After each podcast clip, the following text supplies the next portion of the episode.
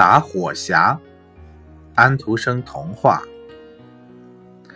一个士兵刚打完仗，正走在回家的路上。这时，一个巫婆拦住士兵，对他说：“在一个树洞里，有三只大狗，分别看守着藏有铜币、银币和金币的箱子。”只要士兵把大狗抱到他的蓝格围裙上，他就可以随意的拿箱子里的铜币、银币和金币。但是，老巫婆说：“你必须帮我拿到树洞里的打火匣。”士兵按照巫婆说的办法，顺利的拿到了很多金币，还有那个打火匣。你要这个打火匣有什么用呢？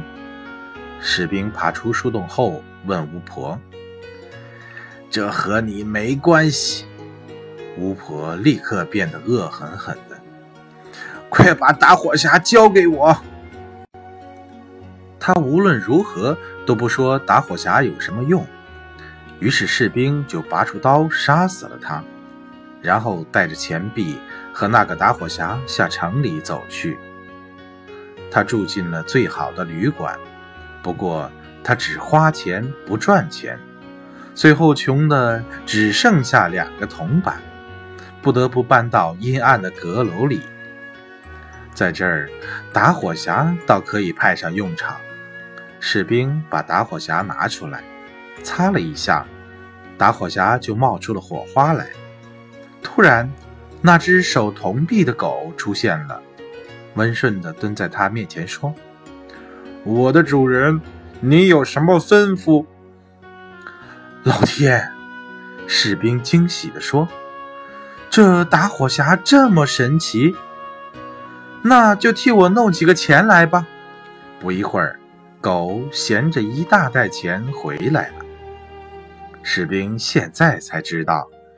这是一个非常神奇的打火匣，只要他把它擦一下，那只看守的铜币的狗就出现了；要是他擦两下，那只看守银币的狗就出现了；要是他擦三下，那只看守金币的狗就出现了。于是，这个士兵又成了有钱人了。有一天晚上。他提出要看看这个国家的公主，结果狗真的带着公主来了。公主趴在狗背上，还在熟睡着。她太美了，士兵忍不住吻了她一下。然后狗又带着公主回去了。天亮以后，公主对国王和王后说：“她昨晚做了个很奇怪的梦。”梦见一只狗和一个士兵，自己趴在狗背上，那个士兵还吻了他一下。聪明的王后想检验一下公主说的是不是梦，于是缝了一个小布袋，在里边装满了很细的荞麦粉。她把小布袋系在了公主的背上，然后自袋子底部剪开了一个小口。好让公主走过的路上都撒上细粉。第二天晚上，狗又把公主背来了。士兵并不知道公主身上的荞麦粉从城堡一直撒到了自己的住处。国王和王后很容易就找到了士兵，他们下令把他抓住，并要绞死他。糟糕的是，士兵把能救他的打火匣忘在了旅馆里了。第二天，士兵从小窗的铁栏杆里看见许多人跑去看他上脚架。这些人中间有一个鞋匠的穷学徒，他跑得飞快。士兵对他说：“如果他能把自己落在旅馆里的打火匣取来，就给他四块钱。”这个人飞快地跑去，把那个打火匣取来，交给了士兵。当刽子手正要把绞索套到士兵的脖子上时，士兵说他非常想抽一口烟。国王同意了，于是士兵就取出了他的打火匣，擦了几下火，一、二、三，三只狗都逃了出来。快帮帮我，不要让我被绞死！士兵急忙对他们说。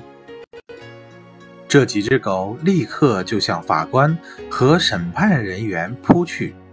拖着这个人的腿，咬着那个人的脖子，把他们扔向空中有好几丈高。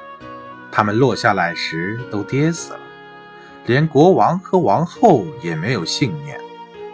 老百姓们都叫起来：“小兵，你就做我们的国王吧，你跟美丽的公主结婚吧。”就这样，这个士兵做了国王。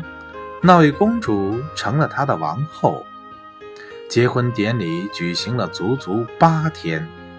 那三只狗也参加了，把眼睛睁得比任何时候都大。